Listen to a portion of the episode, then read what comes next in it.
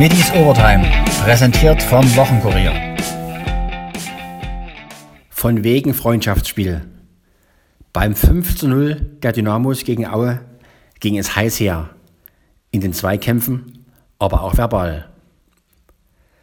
Ein Dresdner sagte seinem Kontrahenten beispielsweise, er dürfe sich zwar Bundesligaspieler nennen, hätte sich aber dort lediglich als Einwechsler auf der Bank die Eier geschaukelt. Ein Auer fragte nach einer lautstark geforderten Abseitsentscheidung, ob der Dynamo etwa eine Schiri-Ausbildung habe.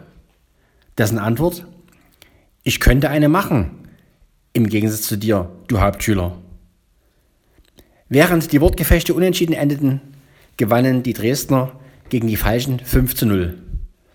Stürmer Christoph der Ferner über die Partie. Heute war ordentlich Pfeffer drin. Das war jetzt kein typisches Freundschaftsspiel. Man hat auch gemerkt, dass die Auer natürlich auch ein bisschen auf Rache aus waren nach dem Derby-Sieg von uns vor drei Wochen.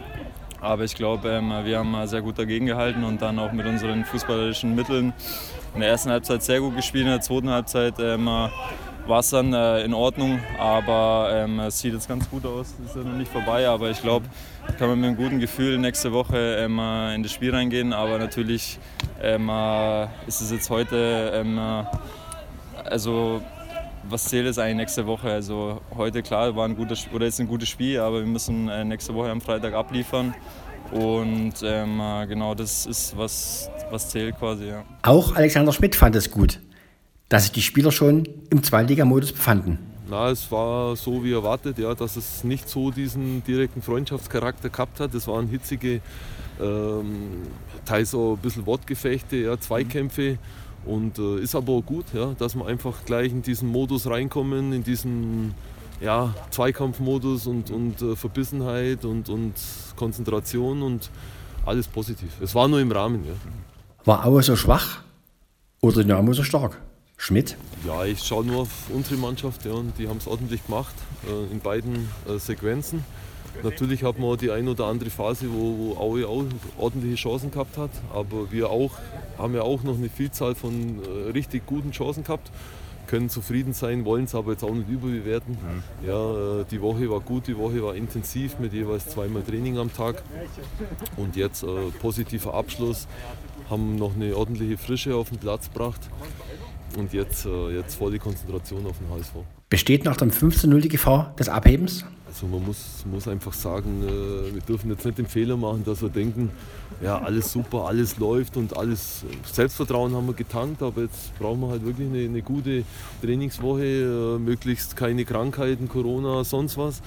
Und äh, dann, äh, wie gesagt, konzentriertes Arbeiten und, und voller Fokus auf den HSV. Die beiden Neuzugänge, Oliver Battista Meyer und Václav Trichal, der zwei Tore schoss und einen Elfmeter herausholte, überzeugten. Das fand auch Schmidt. Die Neuen haben gut gespielt, finde ich. Ja. Václav wieder mit zwei Toren, wie schon im internen Spiel. Und äh, Batista Meyer hat, finde ich, auch angedeutet, dass er einfach ein gutes Tempo hat, äh, sehr saubere Technik, äh, hat auch gegen den Ball gut gearbeitet. Also es war sehr positiv. Wie kommt es, dass beide so schnell so gut integriert wurden? Generell war es immer so, dass wir neu immer relativ schnell integriert haben von der Mannschaft selber, weil sie halt so eine charakterlich gute Truppe ist. Aber was halt immer wichtig ist, dass sie eine ordentliche Fitness haben und es scheinen beide. Es war noch nicht hundertprozentig. Ja, in der einen oder anderen Situation habe ich es gesehen, dass ein bisschen der Rhythmus fehlt. Aber so, ich sage jetzt mal so, die 70, 80 Prozent sind sie, haben sie schon drin und jetzt mit einer guten Trainingswoche. Mittelfeldspieler Heinz Mörschel, der den 15. Endstand per Elfmeter besuchte, lobte die Neuen ebenfalls. Super, also ich glaube, beides gute Jungs. Das ist, glaube ich, erstmal wichtigste Voraussetzung. Also man kommt mit beiden super klar, echt, echt äh, gute Kollegen. Und äh, ich glaube, man hat es heute gesehen, die haben sich direkt äh, gut reingefunden, haben direkt ja, nahtlos ins Spielsystem gepasst. Und äh, ich glaube, die Jungs können uns helfen, hat man halt gesehen. Christoph da Ferner macht sich keine Sorgen, dass ihm Drechal den Stammplatz streitig machen könnte. Ähm, äh, er sitzt fast neben mir in der Kabine, der okay. Watzlaw, und er ist echt ein guter, bodenständiger Junge, mhm. der sich ähm, auch sehr gut integriert in unsere Gruppe und ich glaube auf jeden Fall, dass er uns weiterhilft. Ähm, äh, natürlich ähm, finde ich das gut, dass wir ähm, jetzt auf der einen oder anderen Position auch eine Verstärkung dazugeholt haben und ähm, äh, Genau, also wir sind froh, dass die Jungs bei uns sind und ähm, müssen ihnen trotzdem vielleicht noch ähm, das eine oder andere Spiel Zeit geben und dürfen jetzt nicht zu hohe Erwartungen haben. Trainer Schmidt gab jedoch zu, dass er an Sachen Startelf fürs HSV-Spiel etwas ins Grübeln geraten ist. muss ich jetzt schon mal ein bisschen sacken lassen, einfach nochmal drüber schauen über das Spiel und äh, auch dann schauen, wie der HSV aufgestellt ist, was da vom Personal her ist, was am besten passt. Ja, müssen ja, muss schauen, ob sie, haben sie Geschwindigkeit auf dem Flügel, wie sind, geht jetzt noch jemand weg bei ihnen, ja, was ist mit Jata, spielt der, spielt der nicht. Das sind halt viele so kleine Details, wo man einfach noch mal schauen muss, dass wir da äh, richtig reagieren vom Personal her. Schmidt hat erkannt, Drechal ist genau der Typ, der den Dresdern im Herbst häufig gefehlt hat. Ja, da haben wir gearbeitet. Ja. Und weil er hat ein gutes Tempo, wenn Räume da sind, er läuft die Tiefe an, das ist halt entscheidend für einen Stürmer. Dass ich einfach äh, diese, diese Räume nutze. Das war halt in der Vergangenheit nicht immer so der Fall, dass wir die Tiefe so gut angelaufen sind. Da ferner über den ungewöhnlichen Test über dreimal 45 Minuten. Ja, nee, ähm, hatte ich so bisher noch nicht. Ähm, äh, am Anfang ähm, mit dem Schneeregen war es relativ eklig, aber dann, wenn man drin ist, dann äh, macht es Bock, mit den Jungs einfach zu kicken. Und ähm, äh, dann ist es auch egal, wie lange das Spiel geht. Wir haben uns heute von der guten Seite präsentiert und heute hat auch jeder Spieler genügend Spielzeit. Das ist auch sehr wichtig, dass ähm, die Jungs, die vielleicht jetzt gerade einen Tick äh, hinten dran sind, dass sie ähm, auch viel Spielzeit sammeln können, weil Spielpraxis ist halt auch nicht, ähm, durch nichts zu ersetzen. Mhm. Laut der Ferner sind die Schwarz-Gelben bereit für Hamburg. Jetzt haben wir noch eine, eine Trainingswoche vor uns. Mhm Hamburg wird natürlich dann nochmal ein anderes Kaliber, aber zu Hause in unserem Stadion ähm, sind wir immer in der Lage, jeden Gegner zu schlagen und ähm, brauchen einfach eine richtig gute Leistung, müssen griffig sein, so wie heute und äh, richtig eklig in den Zweikämpfen sein und dann bin ich guter Dinge. Für Mörschel dürfte es nicht reichen für einen Platz in der ersten Elf. Seine persönlichen Ziele? So viele Spiele machen, wie es geht. Äh, natürlich der Mannschaft helfen äh, mit, mit Toren, Vorlagen und äh, ja, bestmöglich einfach die Saison hier abschließen. Nicht mehr für Dynamo werden Pascal Sohm, Philipp Hosiner und Ajamang Diabusi auflaufen, die gegen Aue nicht einmal zum Kader gehörten. Schmidt dazu. Es ist halt immer so, wenn jetzt ein Wechsel bevorsteht, ja, mhm. dann wäre es halt ärgerlich, wenn sie noch einen Spieler Logisch. verletzt. Ja, ja. Und das war in ihrem Interesse und halt auch dann in unserem Interesse. Ja, weil, wenn ich mich dann heute dumm verletze und so, dann wäre es halt für den Spieler entsprechend ärgerlich. Weiter im Siegesrausch befinden sich die Dresdner Eislöwen, die diesmal Tölz beim 4 zu 1 keine Siegchance ließen.